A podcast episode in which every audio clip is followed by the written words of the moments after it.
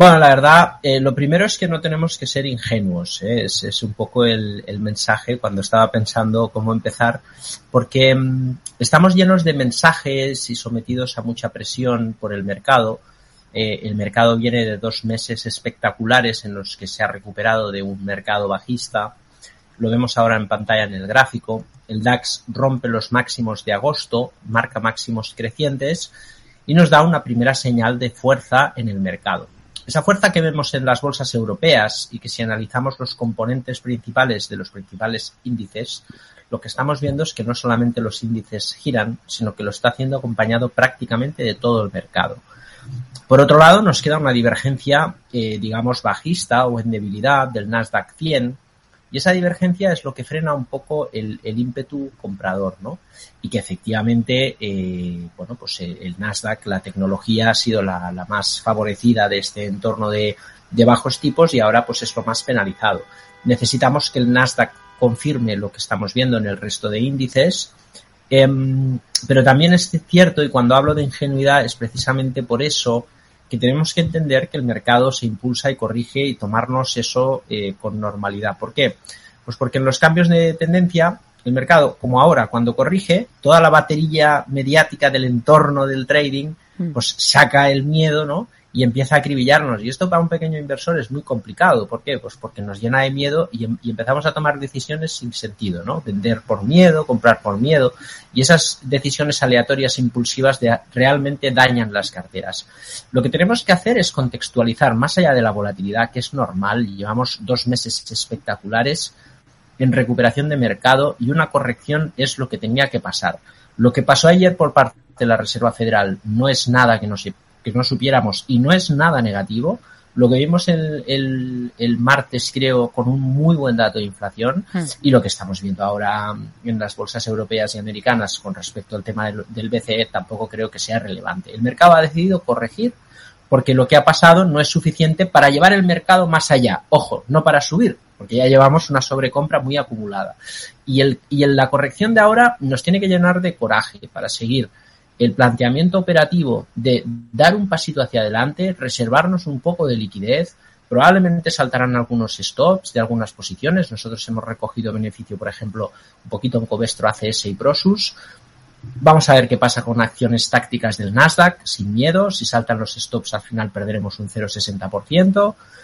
Y el resto de la operativa esperando a que termine esta corrección, porque si el mercado se sujeta en los soportes y vuelve a girar, entonces el mercado nos va a decir muy en serio que la tendencia se está cambiando.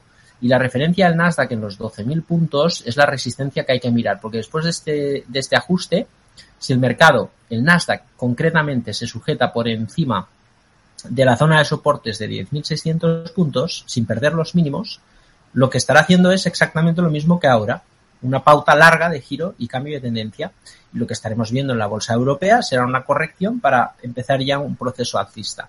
Entonces, vamos a ver qué pasa. Eso por un lado. Y segundo, muy importante también, eh, estoy viendo mucho que se está hablando ahora de, de, de, que el primer trimestre, fíjate, va a haber mínimos de esta tendencia, ¿no? Y son grandes blancos americanos que se suman a eso, concretamente Morgan Stanley con el analista Wilson, que se está haciendo famoso porque viene acertando en repetida ocasión todo lo que pasa. Y cuando eso pasa, el comportamiento gregario va dando razón y fiabilidad a un analista, ¿no? Eh, pero nadie sabe lo que va a pasar, nadie, absolutamente. Las cosas pasan y luego cambian, ¿no? Entonces, eh, el analista que habla de este tema y explica que el primer trimestre haremos suelo porque los resultados de las empresas ahora van a ser malas, malos como consecuencia de la subida de tipos y del deterioro de los beneficios, Hmm. Viendo los datos de empleo, que es lo que penaliza al mercado, parece que no va a ser, no va a ser tan así. Es decir, si el dato de empleo es bueno, la inflación se contiene, el Banco Central tiene margen para mantenerse en la política agresiva, pero lo que quiere es tumbar la inflación, no el mercado laboral. Es que parece que ahora quiere tumbar el mercado laboral. No, no es así. Y es bueno que el mercado laboral se sujete porque la economía lo hará bien, ¿vale? Con lo cual, esto lo tenemos que tener muy claro. Luego pasamos a las respuestas, pero es elemental que entendamos esto para aguantar el embate bajista que va a ser duro ahora que el mercado corrige. Ya le adelanto que hay algún oyente que nos eh, pregunta, y, y, ahora vamos con ello, si le parece, eh, por la posibilidad de pensando en el más corto plazo, abrir cortos. Ahora le, le, pregunto a ver qué piensa de esto. Aprovecho para recordar a nuestros oyentes cómo pueden participar con nosotros en este espacio. El correo es oyentes@capitalradio.es, el número de teléfono 91 283 33 33 y a través de WhatsApp nos pueden ir dejando notas de audio que nosotros iremos emitiendo a lo largo de este consultorio de bolsa que por cierto luego podrán ver con los gráficos en el canal de YouTube de Capital Radio. El WhatsApp digo los mensajes, notas de audio al 687-050-600. 687-050-600. Vamos primero con esta, con esta pregunta interesante al respecto de cortos a corto, de abrir cortos pensando en el corto plazo.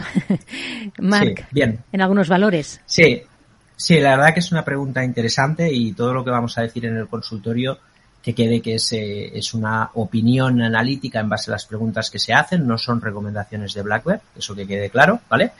Eh, y bueno, y vamos a intentar dar solución desde un punto de vista muy práctico, ¿no? En este caso, eh, nosotros no lo vamos a hacer, la posición corta, porque lo que te decía, el, tono de mercado de cambio, cuando tú buscas cortos, tienes que posicionarte en un rebote. Esto se ve muy bien en el DAX, ¿no? Entonces, el DAX lo que nos está ofreciendo, eh, al igual que la bolsa europea y el Dow Jones, es que rompe la pauta bajista. La pauta de corrección se rompe y el mercado no corrige, sino que se impulsa. Entonces, en el impulso alcista ahora tenemos que ver el giro y eso requiere tiempo, si tenemos que operar con sentido de anticipación y pragmatismo, pero el, rebote, el punto de venta corto, que en el Nasdaq sí, a lo mejor lo podríamos hacer, eh, eso desaparece. Entonces, ¿podemos abrir cortos ahora?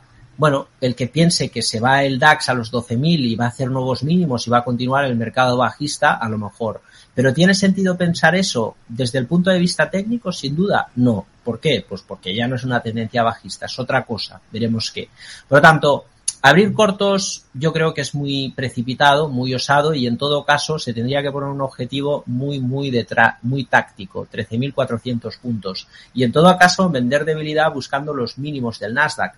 Si quiere hacer una operativa especulativa muy táctica, precisa de un tipo de trading más cercano al scalping y evidentemente eso tiene toda la complejidad y riesgos que requiere este tipo de operativa en cuanto al apalancamiento, etcétera, etcétera. ¿Lo puede hacer? ¿Por qué no? Pero yo creo que es mejor esperar la corrección para comprarla que no vender ahora este ajuste que al fin y al cabo, si pasa lo que pensamos, va a ser limitado en el tiempo.